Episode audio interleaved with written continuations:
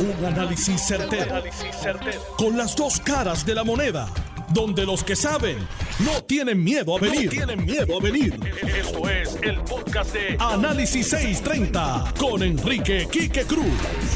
Buenas tardes, mis queridas amigas, amigos. Tú estás escuchando Análisis 630. Yo soy Enrique Quique Cruz y estoy aquí de lunes a viernes de 5 a 7.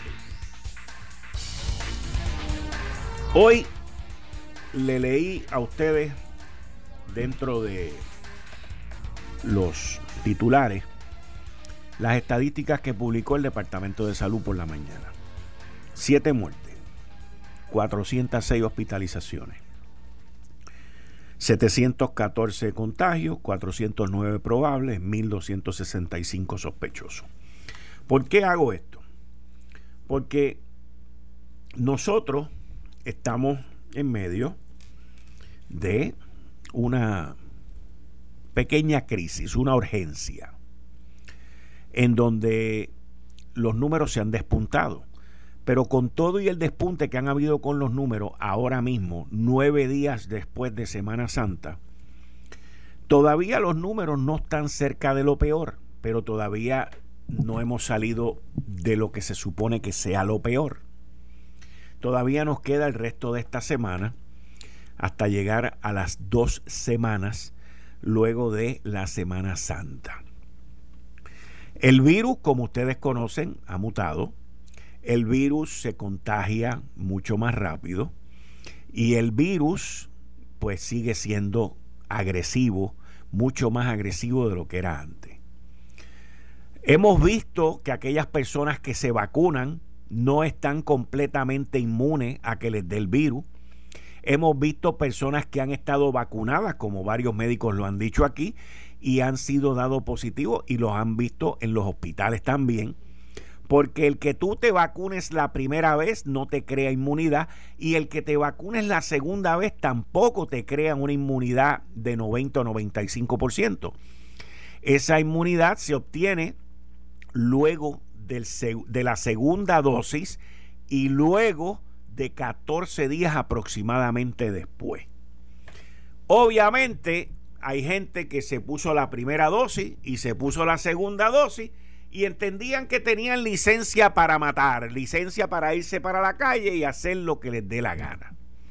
En adición a eso surge la situación con la vacuna de Johnson Johnson y una situación en unas edades específicas que tiene que ver con unos coágulos de sangre que se le crean a la gente y la FDA ha ordenado el estudiar esto.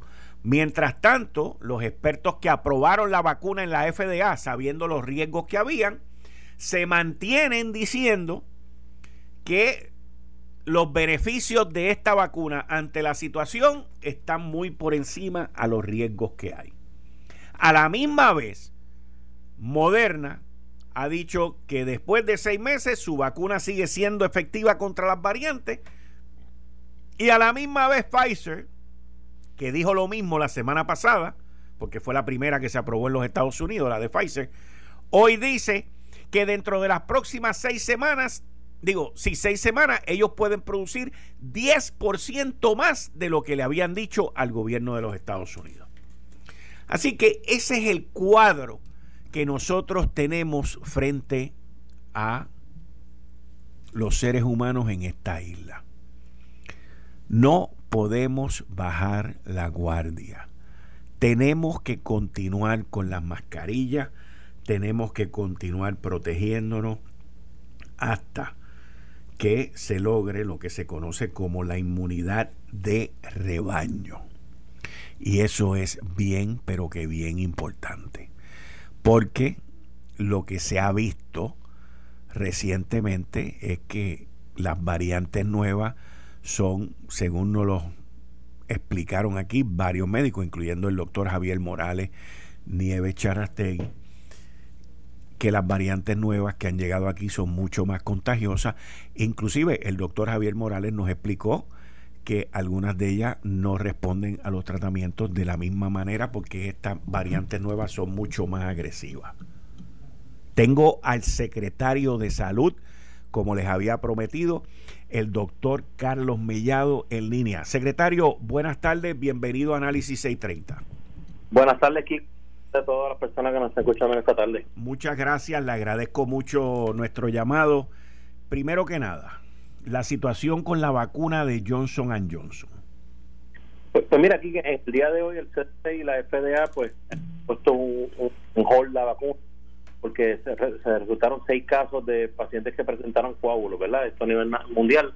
Y ellos pues ciertamente recuerdan que estas vacunas fueron eh, aprobadas rápido y que los estudios no fueron igual que los estudios clínicos, sí, sí, sí se demostró su, su seguridad, pero ante cualquier evento adverso que se pudiese relacionar a la vacuna se tiene que investigar. Eso siempre sucede con todos los medicamentos y todas las vacunas. Cabe señalar ¿verdad? que en Puerto Rico no ocurrió ningún efecto adverso. No, o sea, entre las 110 mil vacunas que se pusieron en Puerto Rico, nada, no, se ha reportado ningún efecto adverso, más allá de los efectos comunes, ¿verdad? que eran reacciones alérgicas y, te tengo que decir que la de, la Janssen fue en, menor grado. No obstante, nosotros también responsablemente, pues también teníamos que, ¿verdad? Que, hasta que no nos digan lo contrario que, y se demuestre que estos estos pacientes no tuvieron relación alguna con la vacuna o si tuvieron alguna relación que venga una indicación específica para algún tipo de paciente que, haga coágulos, ¿verdad? Pues venga una indicación de que no se utilice, nosotros pues no vamos a utilizar la vacuna. Este y la, exhortación a la gente que se puso la vacuna, o sea, la última vez que pusimos la vacuna fue en el evento eh, grande que hubo, eh, ¿verdad? De, hace dos semanas ya no creo que eh, presente efectos adversos de, allá para acá, pero no obstante, siempre yo le digo a todo el mundo, si te presenta algún tipo de dolor de cabeza, algún tipo de mareo, algún tipo de síntoma que, que usted relaciona a la vacuna, es importante que con su médico primario.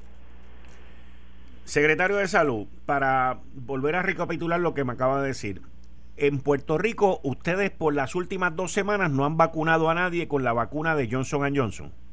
Bueno, tuvimos unas actividades pequeñas, pero la vacunación masiva fueron las de 10.000 que hicimos en las convenciones. Okay. fue el día que más utilizamos la vacuna. Y hoy se paró todo por las órdenes. Hoy se tuvo que separaron todas las actividades. Teníamos 30 vacunas desplegadas por todo Puerto Rico. Se tuvieron que lamentablemente, ¿verdad?, para las actividades responsables y, no podemos sustituir con otra vacuna porque pues las vacunas llegan y se reparten inmediatamente.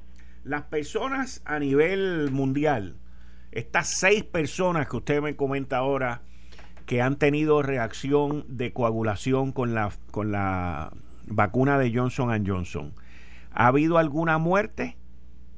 Pues mira, eh, hoy, No, tengo un reporte oficial, pero vi en, el periódico que eh, hablaron de una muerte. No tengo ese, ese reporte oficial, solo sí se nos ha hablado de, eh, ¿verdad? Que estos, estas personas presentaron hipercoagulabilidad, ¿verdad? Que, que empezaron a hacer coágulos. Y esto, pues, eh, como fue posterior a la vacuna, pues se está investigando si tiene que ver algo con la vacuna. Y es importante algo que cualquier persona que tenga un estado de coagulación alterado, cualquier eh, incluso el mismo virus, también vimos pacientes que le dan coágulos. O sea, cualquier cosa que altere el sistema inmunológico puede desencadenar esta cascada de coagulación. ¿verdad? Yo no estoy eh, restándole mérito a, que pudo haber sido vacuna, pero simplemente estoy diciendo que hay cosas, ¿verdad? Como por los casos de muerte que han ocurrido, mira, son personas que padecen de enfermedades crónicas y se tiene que investigar si fue por la cronicidad de la enfermedad o fue realmente la vacuna. La vacuna es sumamente segura, se han puesto un montón de vacunas en Puerto Rico se han puesto 110 mil vacunas y no hemos tenido un efecto como este.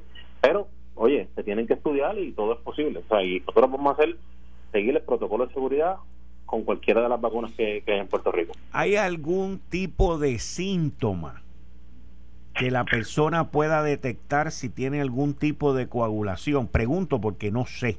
Y yo me imagino que que aquellos que hayan recibido esa vacuna, pues tampoco, pero hay algún tipo de síntoma que la persona diga, pues mira, me está pasando X cosa, déjame llamar. Número uno y número dos, la recomendación es entonces que llamen a su médico primario. Es correcto, sí. Mira, en, casos de trombosis cerebral siempre pues uno, ¿verdad? Pacientes, pues, porque esto ocurre con otras cosas, puede presentar eh, dolor de cabeza inusual, mareo, eh, pérdida de conocimiento, pudiera tener este pérdida de visión, esos son síntomas graves, ¿verdad? Y uno tiene que ir al hospital inmediatamente. Pero yo lo que digo es cualquier otro síntoma que usted tenga anterior a la vacuna, es importante que lo consulte con su médico, ¿verdad? Vuelvo y repito, la vacuna las vacunas son sumamente seguras porque la tecnología que se utiliza de RNA mensajero no es, no es como potente que se utilizan virus atenuados o virus muertos, no, es una tecnología bien específica, pero no obstante, oye, hasta las acetaminofén pueden dar unos efectos adversos y uno tiene que reportarlo. Por eso es que, ¿verdad? Responsablemente le estamos exhortando a la ciudadanía que si tiene algún tipo de síntomas, lo consulte con su médico. Secretario, le pregunto, en términos del repunte que hubo y de los números reportados hoy, ¿cómo se perfila la situación en Puerto Rico? Mira, eh, visto un repunte de casos, tenemos una cantidad de variantes que ya hemos discutido esto. Eh, yo entiendo que la gente bajó la guardia, entiendo que la gente entendía que teníamos vacuna, que ya estábamos llegando a la inmunidad y la gente pues nada, tiró la toalla con esto de la pandemia cuando digo la gente, no es todo el mundo, ¿verdad? Hay gente que, todavía sigue las medidas. Pero esto nos ha llevado a, una situación en donde hemos tenido una cantidad de hospitalizaciones eh, importantes. En dos semanas se han duplicado, triplicado las cantidades de pacientes positivos de hospitalizaciones. Eh, este servidor pues tomó la decisión junto al equipo de cerrar, ¿verdad? De dejar la, suspenso las clases presenciales porque tuvimos una cantidad de 32 pacientes pediátricos hospitalizados, de los cuales tres están en intensivo. O sea, y es el pico más alto, ¿verdad?, que tenemos de pacientes pediátricos y yo no iba a arriesgar los niños en Puerto Rico. O sea, yo creo que la medida fue una medida que se tuvo que tomar eh, y, lamentablemente, eh, pues es así. O sea, no se va a arriesgar los niños cuando todavía apenas ayer estamos con la vacuna de 16 años que todo, este, mucha cantidad de cubierto. Ahora, ¿esos pacientes pediátricos no tienen que ver o no tienen que ver con las escuelas? No, no tienen que no, no fueron contagios en las escuelas. Pero lo que pasa es que como la transmisión es comunitaria, eh, eh, en el pasado veíamos que los niños quizás no se afectan tanto con el COVID, ¿verdad? Ahora estamos en un repunte en donde tenemos niños hospitalizados, niños entubados. Ciertamente, ¿verdad? Todo lo que exponga a los niños a, a, a, ¿verdad? a transmisión comunitaria, pues es peligroso. Incluso el 52% de los casos reportados a través del sistema rastreo municipal ocurrieron en entidades familiares. O sea que lo que estamos mirando de, de, los jóvenes y los niños, y estamos viendo casos de jóvenes niños que están en el hospital, que a diferencia de cómo había sido el pico más alto, que fue para noviembre y diciembre, no teníamos la cantidad de hospitalizados que tenemos ahora. Y por eso nos preocupa. Y, y, le pregunto, secretario, en términos de vacuna de Moderna y de Pfizer, que entonces es lo que tienen ahora, ¿Cuántos están recibiendo semanal y se espera qué tipo de incremento en las próximas semanas? Porque pues Pfizer, acaba, Pfizer acaba de anunciar hoy que pueden producir 10% más de lo que están produciendo ahora. Pues mira, a Puerto Rico nosotros habíamos ya esta semana que viene los vamos a tener 6.000 de Moder de Janssen. Porque porque no sé si te acuerdas que hubo un problema en la en la producción. En la producción de Baltimore hubo un problema ya. Y de 50.000 50.450 que nos habían dado nos iban a dar más que 6.000 esta semana. Por lo tanto, aumentó la vacuna de Pfizer y aumentó un poquito la de Moderna, más la de Pfizer, y nos da a nosotros como unas 84, casi 92 mil vacunas, entre una cosa y otra. Además de los programas de Retail Pharmacy Program, que tenían una allocation como de 30 o 40 mil vacunas adicionales. O sea, estamos hablando de 135, 140 mil vacunas para Puerto Rico por semana. ¿Cuántas, perdón? Entre el Departamento de Salud, que tiene casi unas 92 mil, y Retail Pharmacy Program, que son Walgreens, las 92 farmacias de la comunidad, Costco, Sam, Amigo. Estamos hablando de que son alrededor de 135 a 140 mil vacunas semanales. Ok, ¿y ese número se espera que aumente próximamente o no? Bueno, entendemos que ahora con el anuncio de Pfizer y Moderna sí pueda por lo menos aumentar o Puerto Rico mantener ese número, ¿verdad? Porque lo que nos preocupaba era que como iban a traer 50 mil de Janssen, eso no, no, devolviera a, como al principio que teníamos más de 41 mil vacunas semanales, pero no fue así. O sea que hay que esperar en la distribución de la semana que viene, pero yo tengo. Estoy convencido de que no, no, va a disminuir la vacunas. Secretario, en términos de la situación que estamos viviendo actualmente, yo he hablado en este programa la semana pasada y esta con varios médicos e infectólogos que me han dicho que las variantes que se están viendo ahora son más agresivas, no responden de igual manera al tratamiento monoclonal y que en adición a eso eh, son más contagiosas también. Explíqueme, explíquele al pueblo de Puerto Rico qué es lo que estamos viendo y cuán importante es para que la gente se siga protegiendo aun cuando estén vacunados. Mira, nosotros tenemos de las dos variantes de interés, nosotros tenemos la variante de United Kingdom, que es una variante de para el CDC, tenemos la de California, que es la, ¿verdad? Son dos de California, las tenemos, no son de, de, interés, pero sí de vigilancia. Tenemos la variante de Brasil, que sí también de, interés para el CDC.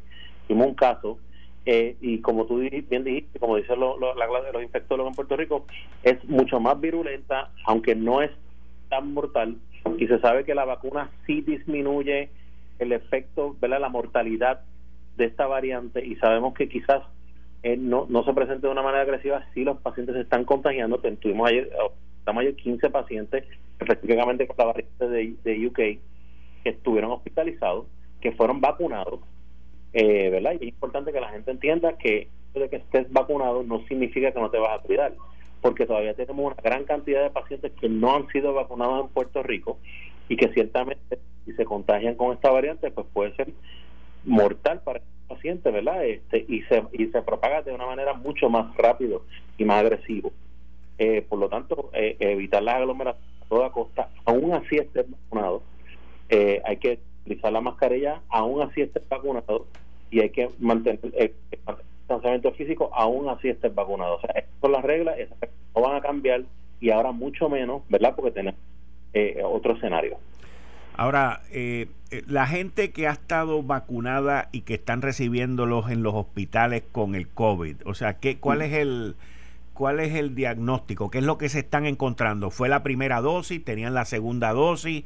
Eh, no habían llegado al máximo de, inmunidad porque no esperaron las dos semanas después de la segunda dosis. ¿Qué es lo que estamos viendo? Pues mira, estos 15 pacientes fueron vacunados completamente y habían pasado las dos semanas de inmunidad. ¡Wow! Sí, y lo tengo que decir, ¿verdad? Yo no voy a tapar el cielo con la mano, es la realidad. Estos pacientes no, no estuvieron en un escenario de gravedad, pero sí estuvieron hospitalizados, tuvieron, ¿verdad? Eh, tuvieron que recurrir al hospital, vamos a decirlo de esta forma. Así que es importante que se entienda que ante esta situación que existe, obviamente vacunar es importante porque va a disminuir la mortalidad y lo hemos visto, hemos visto cómo la mortalidad, gracias a Dios, se ha, disminuido, pero ahora estamos viendo eh, casos graves en pacientes más jóvenes, en pacientes que no están vacunados. Los pacientes que están vacunados, pues sí estuvieron en el hospital, pero no estuvieron graves, no estuvieron en intensivo, ninguno se reportó en un intensivo. O sea que es importante que se entienda que la vacunación sigue siendo eficaz porque esto yo me lo, voy a ver como en un momento dado, vamos a tener gripe común normal, que va a ser el COVID, pero vamos a estar todos vacunados, todos los años va a haber un refuerzo y vamos a poder, a poder combatir eh, eh, eh este virus. Pero en este momento es, importante que la gente entienda que no todos están vacunados, es importante que la gente entienda que tenemos unas variantes, que tenemos una variante de interés que todavía tenemos que observar que hay variantes que los tratamientos anticuerpos monoclonales no funcionan adecuadamente, por eso es que ahora tenemos que utilizar dos anticuerpos monoclonales eh, para poder combatir los pacientes que tengan, estén positivos y que la pandemia no ha acabado. Le pregunto, secretario, eh, la situación que usted me menciona ahora de dos tratamientos monoclonales cuando antes solamente era uno por paciente, pregunto. Y en términos de estadística, de lo que ustedes están viendo diariamente, yo mencioné hoy las estadísticas que ustedes sacaron hoy, 410 hospitalizados, 714 contagiados, 409 probables, 1265 sospechosos. Por lo que yo he visto de hoy y esta semana, todavía no estamos al nivel de los peores números que vivimos el año pasado. ¿Eso es correcto? correcto. Un día que superamos 1500 que estamos ahí más o menos pegaditos pero sí nos mantenemos entre un poquito por debajo de lo que está pasando pero oye todo el mundo sabe lo que pasó la semana santa pasada. Correcto. Tenemos a, no podemos tapar el cielo con la mano. La semana santa pasada nosotros cerramos más de 36 negocios eh, y no había ningún tipo de conciencia pandémica. Vamos, vamos a hablar que lo que se espera para finales de esta semana, principios de la próxima, Dios no lo quiera, ojalá nos equivoquemos, qué bueno, ojalá yo siempre me equivoque en lo que digo, eh, pero eh, no, no pinta bien basado en el comportamiento. O sea que todavía al día de hoy, 13 de abril, martes 13, nos quedan esta semana completa y principio de la próxima a ver si lo que va a los efectos de la Semana Santa van a ser un tsunami y una situación difícil, ¿correcto? Exacto. Ahora, ahora le pregunto, En caso de que sea que sí, ¿están los hospitales y el gobierno preparados para que el sistema no colapse? Mira, en este momento, ¿verdad? La cantidad de, pacientes que salen del hospital y entran, ¿verdad? Siempre salen más pacientes de lo que entran. Eso es importante que, ¿verdad? que se vea. Eh, nunca hemos tenido un colapso, gracias a Dios. No obstante, nosotros estamos sumamente vigilantes y, y, esto no se puede partir de la premisa de que yo estoy diciendo que no va a haber un colapso. Pudiera ocurrir, ¿verdad? Yo no estoy diciendo que no. Eh, pero nosotros esperamos que no. Y lo importante aquí es que la gente entienda y tome la conciencia, porque ahora mismo la bola está en la cancha de la gente, porque vuelvo y te repito, que el 52% de, esta, de, estos, de estos contagios suceden en las casas. no, el gobierno no puede tener un policía en cada casa velando a la gente. O sea, aquí hay que tomar el empoderarse de la salud y nosotros tenemos que entender que el gobierno puede estar vacunando y nosotros estamos vacunando una cantidad sustancial, 140 mil El sistema de rastreo municipal tiene uno o dos epidemiólogos por municipio. Se rastrean más de un 92% de los casos. Tenemos tratamiento anticuerpo monoclonal en todos los hospitales y acceso a él. ¿Qué nos queda? Que la ciudadanía utilice. Que la gente coopere. Pues claro, eh, eh, porque es que ya no, o sea, no, no podemos hacer más nada. Estamos cerrando negocios. O sea, hoy se está trabajando arduamente. Aquí hay personas, un colegio de médicos, enfermeras, un montón de gente trabajando muchísimo en Puerto Rico. O sea, es importante que la gente se ponga de su parte. Secretario de Salud, Carlos Mellado, muchas gracias.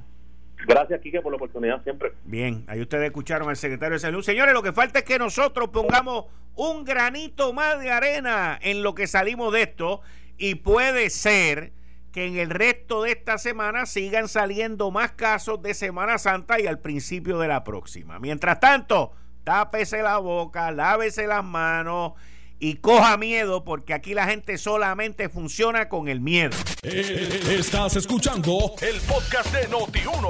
Análisis 630 con Enrique Quique Cruz. Martes 13 de abril del 2021. Tú estás escuchando Análisis 630. Yo soy Enrique Quique Cruz y estoy aquí de lunes a viernes de 5 a 7. En línea telefónica tengo al representante Héctor Ferrer. Buenas tardes, representante. Bienvenido a Análisis 630.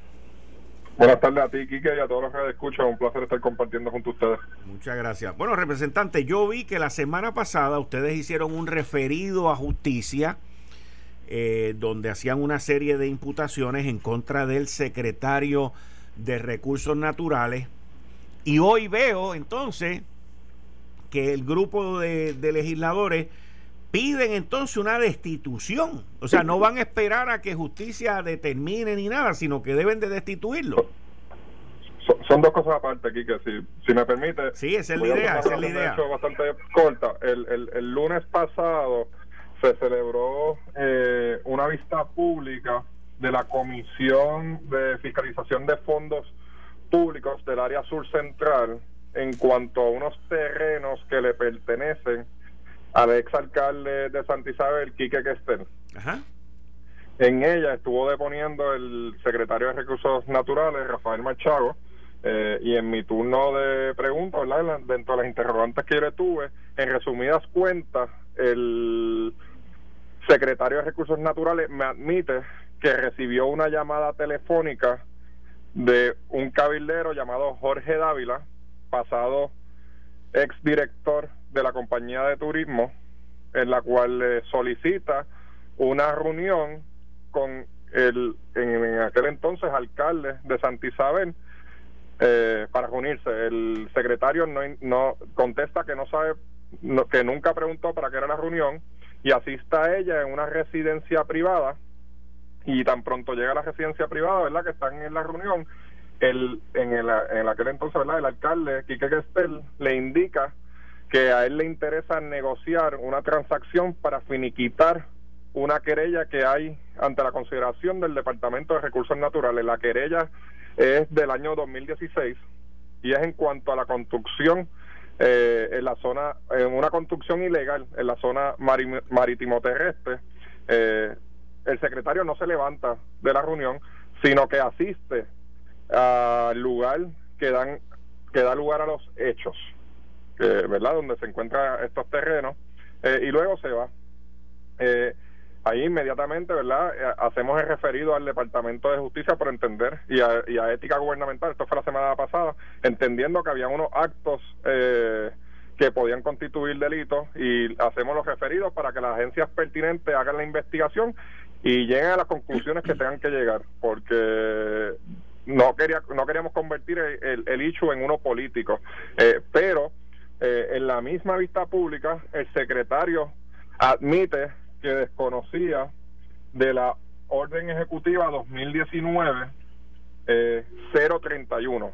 ¿Qué es la orden ejecutiva 2019-031? Pues la orden ejecutiva 2019-031 lo que bus, lo que lo que establece es que le impide a los jefes de gabinete o agencias gubernamentales del gobierno de Puerto Rico reunirse con cabilderos no inscritos y de algún cabildero que no esté en registro, registro de cabilderos del Departamento de Justicia, el secretario tiene el deber de reportarlo al Departamento de Justicia dentro de un periodo de 10 días. ¿Y qué fue lo que ocurrió de la semana pasada a esta? Pues eh, este servidor envió una comunicación, un requerimiento de información al Departamento de Justicia preguntando si en el registro de cabilderos constaba el nombre de Jorge Dávila, y cuáles eran sus clientes o si eh, eh, Jorge Dávila era un cabildero autorizado por alguna corporación registrada. El Departamento de Justicia eh, contesta en la negativa. Por tanto, Rafael Machago tenía el deber de haber reportado al cabildero Jorge Dávila. ¿Y cuál fue el otro requerimiento de información que se hizo? Si el secretario de Recursos Naturales en aquel entonces reportó el que se lo estuviera llamando un cabildero para reunirse y se reunió con un cabildero, si lo reporta al Departamento de Justicia y cuál fue la estación, en la negativa. Eh, y entonces el, el, al secretario violar una orden ejecutiva está literalmente eh, haciendo una infracción, ¿verdad? Y por eso es que hoy le hacemos un llamado al gobernador Pedro Luis para que destituya al, al secretario de Recursos Naturales, Rafael Machago. Pues, si el gobernador lo que está buscando es devolverle la confianza al gobierno de Puerto Rico, salir de la corrupción, hay que limpiar la casa aquí que, y, tiene que comenzar con, con el secretario de Recursos Naturales que incumplió una orden ejecutiva. Ok. Eh, la orden ejecutiva dice que los secretarios de las agencias no se pueden reunir con cabilderos, ¿correcto? Así mismo es. Ok. Y pregunto, porque es para conocimiento público. Cabilderos no registrados. No registrados, sí, está bien. Pero entonces, ¿ustedes entienden que Jorge eh, Dávila es un cabildero no registrado? Bueno, es que cuando se le hace la pregunta, de que quién fue lo, quien lo llamó. El, el mismo secretario me llamó un cabildero. Ah, el secretario dijo, me llamó un eh, cabildero. Ah, así mismo es, así como lo escucha. Eh, rayo. así como lo escucha. No, esto no surge porque Héctor Ferrer. No, no, esta no es tu interpretación. esta no es tu interpretación. El cabildero, el cabildero de su boca de comer dijo que un cabildero lo llamó para reunirse en una para reunirse con el ex alcalde Quique Kesten y él asistió a la reunión con el cabildero y el ex alcalde y en la reunión Quique Kesten le solicitó el llegar a una negociación para llevar una transacción y ponerle punto final a la querella. Eso salió de la boca del, del señor secretario. Anda. Eso está grabado. Sí, como también está grabado que él dijo que no se iba a mover, o sea, que él fue a la reunión y que él no se levantó ni se fue. Y que fueron al sitio donde estaba la disputa, allí donde usted le preguntó si él era juez y parte y lo sabía y todo ese tipo de cosas. Así mismo es. Y el día de la vista pública todavía no sabía si se va a inhibir o no. Cuando él es el que adjudica esa querella. Un claro conflicto de interés. ¿Y cuándo ustedes averiguaron de esta orden ejecutiva? Esta orden ejecutiva, eh, repítame la fecha, por favor. Eh, es la orden ejecutiva 2019-031. ¿Es de Wanda o es de Ricardo? De Ricardo José yo.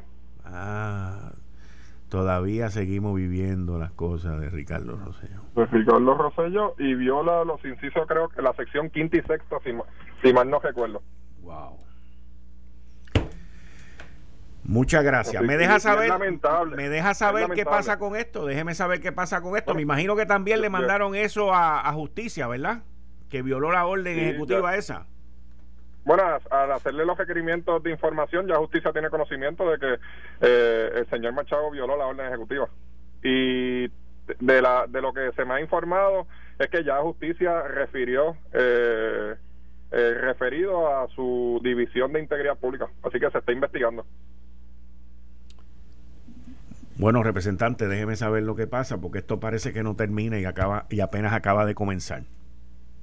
Así es, así es, Kike, y es lamentable que verdad que, que estos hechos ocurran y que mayormente, ¿verdad? El secretario admita para el récord público que él no tenía conocimiento de que no se podía eh, reunir con cabilderos. No inscrito. Eso es peor, siendo un licenciado. Wow.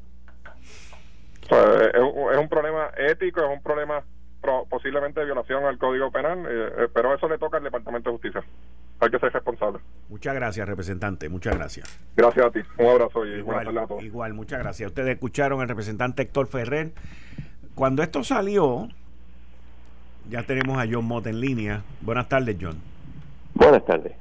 Déjame terminar el pensamiento de lo que iba a decir. Cuando esto salió, que fue la semana pasada, que yo lo vi, eh, por la vista que fue exactamente el día eh, 3, 4, 5, el día 5 de abril, y luego vino el referido a justicia, que yo lo discutí aquí, y ese día había contactado al, al representante Héctor Ferrer para entrevistarlo, no pude por cuestiones de tiempo, pero esto ahora se ha complicado porque ahora hay una orden ejecutiva de Ricardo Rosselló que no se pueden reunir con cabilderos no registrados yo ahora recuerdo, ahora yo recuerdo esa orden ejecutiva.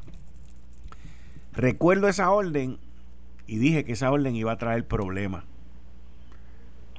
Qué revolú. Pero nada. Licenciado John Mott. ¿Cómo estamos? Bien, ¿y tú? Bien. Bueno, ¿por dónde empezamos en el caso federal? Eh, ¿De promesa o cuál quieres hablar? Vamos con promesa primero. Ok. Eh, la Junta la semana pasada radicó una moción pidiendo que se viera el disclosure statement, etcétera. El disclosure statement nuevo no ha sido radicado y ya quieren ver la pista en junio, porque insisten de que todo esto tiene que ser aprobado para diciembre. Eso yo lo encuentro demasiado tight. Hay objeciones, de hecho yo radiqué la mía, hay objeciones larguísimas por ahí, etcétera. Además, ayer eh, se llegó a un acuerdo con dos de las aseguradoras en términos de varios bonos y eso todavía puede cambiar, no que pueda cambiar, sino que va a cambiar el, disclosure statement y el, el, y por ende el plan. Eh, eso es importante en términos de que esas dos aseguradoras eran indispensables y se podían salir, primero inicialmente era el 2 de abril, se podían salir del acuerdo, después se fue extendiendo, me imagino que según iban negociando, etcétera. Estamos hablando de, de, un anuncio que hizo Skill ayer, ¿verdad? Correcto. Y Sobre un acuerdo que habían llegado con, con una de las aseguradoras. Eh, creo que fue National. Sí. No me recuerdo. Y se llegó a unos acuerdos, eso es importante, pero todavía quedan varias cosas que se tienen que discutir. Los que quieran leer sobre eso, les aconsejo la, la moción de AMBAC, que es la más larga, pero la que contiene todos los asuntos y unas reflexiones y señalamientos sumamente interesantes. Eh, esto va a traer cola. Pero de lo que estamos hablando es que eh, todo esto va encaminado al plan de ajuste al plan de ajuste y vuelvo, e insisto que la Junta le sigue insistiendo al tribunal que tiene que estar esto resuelto, o sea, el, plan de ajuste aprobado en antes de diciembre, porque si no la, las partes se pueden salir. imagino que tiene que ver algo con que este, tener esto resuelto para eh, cuestiones de taxes o algo por el estilo. Ok. Y eso incluye también, obviamente, este, toda la cuestión que tiene que ver con los con la legislatura, etcétera. Aunque yo me inclino que la Junta va a pedirle a la, a la juez que, que obvia la legislatura. No sé si pueda o no sé si lo logre, pero creo que eso es lo que va a hacer. Ok. ¿Tú, ¿Tú ves que se pueda cumplir con ese calendario? Lo veo difícil, pero no es imposible. Si la juez impone el calendario que puso, que quiere la Junta, pues se verá. En el tiempo que ella decida, lo porque ella es la que manda. Lo que sí es favorable es que cada día más y más se van uniendo a los acuerdos, ¿cierto o falso? Hasta el momento sí. Eso es lo que está ocurriendo. Sí, sí, sí, sí. ¿Y, y, qué, tú, ahí, ¿y qué tú crees que ocurra con, con el plan de ajuste y los y los bonistas de la Autoridad de Energía Eléctrica? Yo me parece que están esperando que este se apruebe para ver cómo, cómo va la cosa, para entonces determinar cómo lo van a hacer porque es posible que también pase por lo mismo en términos de una imposición de, ciertas cosas sin eh, contar con la legislatura. Okay. También hay litigación envuelta, etcétera, etcétera. Yo no sé si sean, si todavía están negociando. Ellos dicen que están todavía negociando, pero no sé si de verdad se esté negociando en número o estén simplemente esperando que se decida primero el, el asunto de del ELA para después bregar con otro.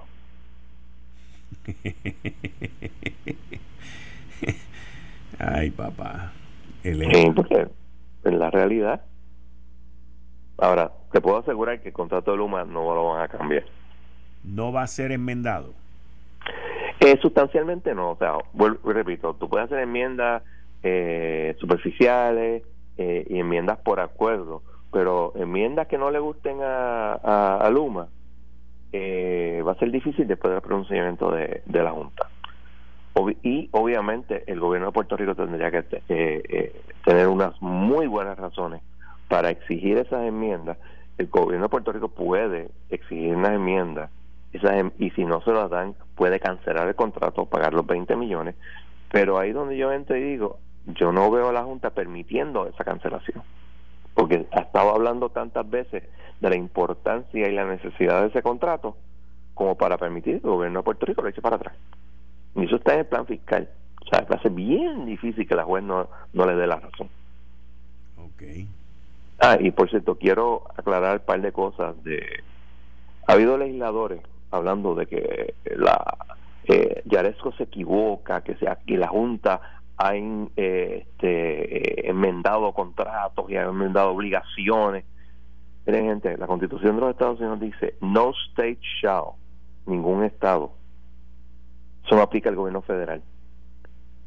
El gobierno federal le aplica la quinta enmienda, que es una, la enmienda y es sobre este takings without just compensation, y no es la misma cosa. por favor, leanse, leanse la Constitución antes de abrir la boqueta que tienen. la, la realidad de todo esto es que al final y a la postre los contratos, si las dos partes están de acuerdo, sí pueden ser enmendados. Claro. Lo que pasa es que tiene que haber la buena fe y la voluntad de ambas partes. La buena fe se presume, recuerda eso. Oh, pues gracias por tu, sí, la buena fe se presume, o sea que que debemos de, de presumir que ambas partes tienen buena fe en lograr el mejor acuerdo para sus clientes, ¿verdad? No, lo que pasa es que eso lo que quiere decir es que para demostrar que ha habido mala fe tú tienes que probarlo. Ah. Son dos cosas muy diferentes. Yo nunca presumo que eh, mi contrario está actuando de buena fe. Es posible que sí, posible que no. Pero es que aquí no se supone, aquí no se supone, que, aquí no se supone que, que Luma ni el gobierno sean contrarios. No se supone, pero you never know, especialmente acuérdate que aquí hay una pugna política. Fíjate si el contrato es bueno o es malo. El contrato lo hizo una administración PNP. Lo ha sostenido una administración PNP. Obviamente todos los que no sean PNP van a estar en contra. Por razones políticas, olvídate de las razones eh, eh, válidas o inválidas que puedan tener. Esa es la realidad de Puerto Rico. Ok. Ok. Eh, según estoy viendo aquí eh, de unos documentos que publicó Kate Long, eh, los acuerdos que logró la Junta con Assured y con National son para carreteras y para reclamaciones de carreteras y del centro de convenciones. Estoy casi seguro que ese era el issue, porque el, el problema es, y esto te voy a dar el ejemplo en, de Detroit. En Detroit, Sincora cogió un recorte en los bonos de Joe que fue como un ochenta y pico por ciento. Pero, a su vez, le di, o le renovaron o le dieron un contrato sumamente jugoso de un parking. Suena ridículo, pero iban a sacar más chavos de esa manera que de la otra. Está bien. Entonces, pues, llegaron a un acuerdo. Digo, y por lo que yo estoy viendo aquí, los nuevos bonos van a tener hasta 40 años de madurez y el promedio de interés que va a pagar es el 5%. Lo cual en una en una economía donde los bonos están en cero casi, es buenísimo. Por eso te digo. y más importante, que esta es la parte que tal vez tú no, no, no has grasped. El hecho que estén tan buen eso ese interés hace fácil para estas aseguradoras venderlos, porque ellos lo que quieren hacer es vender los bonos con ese dinero y obviamente parte de dinero de ellos, liquidar la deuda que tienen con sus asegurados. Correcto, para ellos no tener, para ellos no tener el, que coger el cantazo tan grande. Exacto, porque van eliminando la deuda, porque de ahí en adelante no tienen que seguir pagando. Correcto. Por cuatro años lo han pagado Aquí ahora es borrón y cuenta nueva. Pierden chavos, pero lo pierden de, cantazo. Sí, pero esto no está tan mal, by the way. No, no, no. está tan mal. No. Aquí el, el, la ficha de tranque handback. Financial Oversight Board Management, blah, blah, blah, blah, blah, has reached an agreement in principle with Assure Warranty and National Public Finance Warranty regarding de Highway and Transportation Authority, que esto es carretera, las reclamaciones de carretera y del Convention Center. Te voy a decir una cosa, con el Convention Center salen de maravilla porque esa deuda era como de 400 y pico de millones de pesos. Era una deuda alta. Sí, digo, este, cuando tú necesitas el voto de ellos, ellos pueden, tienen este, y todo es una cuestión de voto, porque esto, todo de qué tan de usted se vota es un asunto de, ok, ¿cuánto, ¿qué me vas a dar? Y pues negociaron bien. Qué bien, qué bien. Y, yo quiero enfatizar algo que tú lo sabes, lo sabe mucha gente, pero mucha gente como que le ignora, especialmente los políticos. Miren, gente, Puerto Rico va a empezar a pagar el año que viene su deuda. No, aquí no se va a eliminar la deuda. Todos esos chavos acumulados que ha tenido Puerto Rico durante todos estos años se van a ir, o una buena parte de ellos, y vamos a tener que empezar a pagar la deuda. Think about it. Mm. O sea, aquí no se va a eliminar la deuda, se va a reducir la deuda. Sí, sí, sí, sí. Y seguimos, todo esto encaja bajo el estimado de la Junta que vamos a estar pagando cerca de 1.500 millones de dólares al año en deuda, ¿verdad? Más o menos. Sí, Digo, y ese es el gobierno central, acuérdate. Y yo sé, yo sé. Y Cofina. Y, pues no hemos hablado de la autoridad. De energía eléctrica. Exacto. Sí, eso lo vamos a pagar en una cuenta aparte. Sí, se lo vamos a pagar en, en lo que en, en la 2 de 2 puntos algo a 4 centavos, tal vez probablemente un poco menos, pero vamos a pagar adicional, más vamos a pagar este eh, los aumentos que se, que van a haber cada cierto tiempo porque el costo de operación de la autoridad va a seguir en aumento porque los costos de operación no bajan en, este tipo de industria. Y acuérdate, otra cosa, la, el, el contrato de Luma lo hace claro, pero está en la ley, de que las generadoras van a ir poco a poco siendo o vendidas o taken out of, of, production. If you take it out of production, ¿qué va a sustituir eso? Otras plantas ¿Y cómo lo vamos a pagar? A través de eh, el que nos venda la energía. Así mismo es. Eh, la realidad, aquí no va a haber energía barata en Puerto Rico en muchos años. Sí, lo más probable es que nosotros no la vamos a ver. Yo estoy de acuerdo contigo. Aún con, con energía renovable 100%, no creo que pase. Sí. Es que la energía renovable es costosa todavía. O sea, claro. es una chulería hablar de ella y decir lo que queremos, pero está más cara que las demás, by the way. La energía renovable hoy cuesta más cara que el petróleo. Así es. Lo que pasa es que, pues, del punto de vista global, no lo mira. No, yo sé, yo sé, yo sé, yo sé. Es que todo, lo que piensan es que todo el mundo tenga placas solares en su casa, pero no todo el mundo, lo, uno, no todo el mundo las puede tener. Yo vivo en condominio. Segundo, no todo el mundo las puede pagar, porque las placas solares etcétera, y las baterías no son baratas. Y eso no lo mira. John, eh, no, no prehablamos de este tema, pero eh, hoy el fiscal, jefe de Fiscalía Federal, Muldrow, y me quedan como dos minutos, eh, fueron detrás de personas que habían cometido fraude con lo del PUA. Y llevaron arrestados, se llevaron como a 12 personas ahí. Correcto. Este, ¿Tú has tenido oportunidad de escuchar algo de eso, de ver algo? Este... Bueno, lo que lo que he visto es que son personas aparentemente... este eh, habían, habían unos empleados del servicio postal. Sí, sí, o sea, mira, la corrupción no tiene eh, límite en ese sentido. Hay personas que no tienen la necesidad de buscarlo, pero pues, ah, yo voy a el tumbe. Es la mentalidad de que nada va a pasar pues la Fiscalía Federal coge algunos, obviamente no todos. Entonces estamos hablando de los 10.000 empleados públicos que pidieron, los, em, no, ni hablar de los este, estudiantes que lo pidieron. vamos a dejarlo ahí. Y no sé si los cobraron. Como lo cobraron y lo devolvieron, no sé. Así que... Está bien. Bueno, pues volvemos a hablar. Si surge algo en la semana, pues te llamo. No hay problema, cuídate. Muchas gracias. Ustedes escucharon al licenciado John Mott en la sección Ley Promesa 630.